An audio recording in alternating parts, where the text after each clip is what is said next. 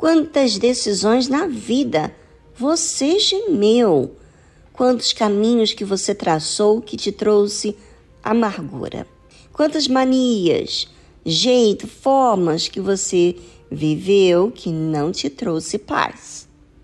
É, cada um de nós estamos traçando o nosso caminho, com as decisões que estamos tomando todos os dias. E tudo isso tem suas consequências. Não adianta eu evitar as consequências, as consequências virão.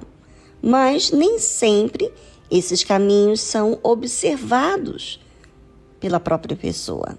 Então, muitas vezes, acabamos vendo mais as pessoas à nossa volta do que propriamente a nossa escolha. Outro dia estava eu conversando com Deus sobre muitas coisas que eu vivi. E muitas dessas convivências com as minhas decisões, percebi que nem sempre estava andando no caminho certo, inconscientemente. Mas, claro, os sinais aparecem, porém nem sempre percebemos que esses sinais estão apontando algo que não estamos fazendo bem. O salmista fala com Deus das necessidades dele. Observe: Eu te contei os meus caminhos e tu me ouviste. Ensina-me os teus estatutos. Uma coisa é você falar do caminho dos outros, e outra coisa completamente diferente é quando você fala dos seus caminhos, não é? Quando você fala dos seus caminhos, você fala da sua vida. Você entra em detalhes sobre si mesmo. Você expõe sua pessoa. E assim foi o salmista. Ele contou os seus caminhos e Deus ouviu. Mas não basta contar os meus caminhos a Deus, as minhas decisões. Eu preciso aprender como lidar com os caminhos errados. Não é verdade? Eu preciso saber como praticar o que é certo. Então, como praticar essas leis de Deus mediante aquilo que estou vivendo? Bem, o salmista pede ajuda, de forma que ele possa aprender para colocar em prática diante daquilo que ele estava vivendo. Faze-me entender o caminho dos teus preceitos. Assim, falarei das tuas maravilhas. Enquanto você, ouvindo o caminho dos preceitos de Deus, não tem nem como você falar das maravilhas de Deus, é ou não é? Você vai ouvir e não vai conseguir colocar em prática. Porque é como se você estivesse entendendo, né? Mas não consegue colocar em prática porque você não sabe como colocar em prática.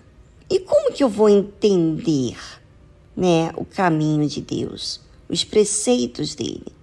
Quando há interesse da minha parte, quando eu insisto, como você vê que o salmista fala dos caminhos dele e fala do que ele quer fazer. Ele quer obedecer, mas na sua oração ele diz que não sabe como fazer. E uma vez que eu entendo, eu começo a exercitar a fé mediante aquilo que eu tenho que fazer. A minha alma consome-se de tristeza. Eis a razão de eu querer insistir tanto em aprender os preceitos de Deus, porque os caminhos que eu tenho trilhado me fizeram mal. Ou seja, o salmista, mesmo crendo em Deus, havia errado também nas suas escolhas. Tinha se conduzido de um jeito que não lhe estava fazendo bem. Mas aqui, diante dessa dor, ele insiste, ele fala dos resultados que ele tem colhido na sua vida. A alma dele estava consumida de tristeza. Fortalece-me segundo a tua palavra. Não tem como eu me fortalecer do meu jeito, com um pensamento positivo. Não, é a palavra de Deus que fortalece.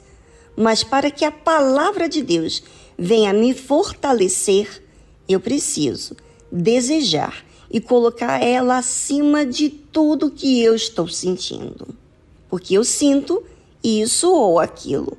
Posso fazer as coisas baseadas no que sinto e não no que eu tenho que fazer. Por isso que ele fala para Deus: Desvia de mim o caminho da falsidade e concede-me piedosamente a tua lei. Já viu? Você tentando fazer o que é certo, sentindo? Parece ser falso, não é? Mas quando você recebe a palavra de Deus como verdade e o seu sentimento como traidor, você obedece. Sentindo ou não, você diz a si mesmo: não vou sentir você sentimento. Não vou fazer o que você quer, vou servir a Deus. Quantas vezes fiz o que eu senti e olha o que deu. Deus é que tem a verdade e não o que eu sinto. Isso está bem definido na mente da pessoa. E ela defende a justiça, o certo. Aproveitando agora, faz essa prova consigo mesmo. Diga para Deus sobre seus caminhos, seus pecados, seus fracassos e diga que você quer obedecer a palavra de Deus e não o que sente. Se isso é verdade, faça isso. Diga isso para você mesmo e para o diabo que te ouve. Não vou servir você, vou obedecer a Deus, porque é isso que fará bem à minha alma. Aproveite.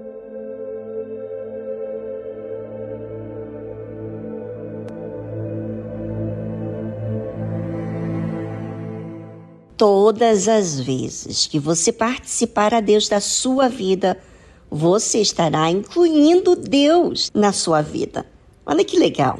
Nas suas decisões, mostrando assim que o seu jeito não funciona e que você quer aprender com ele.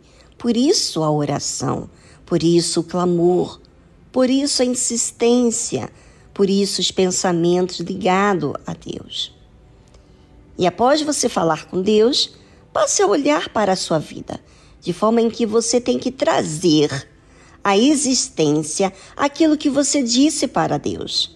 A fé não é mágica, em que você fala e não faz a sua parte. Lembre-se que relacionamento existe participação de ambas as partes. E é isso que você tem que fazer.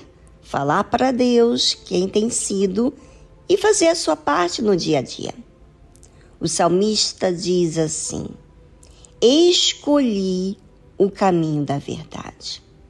Propus-me seguir os teus juízos.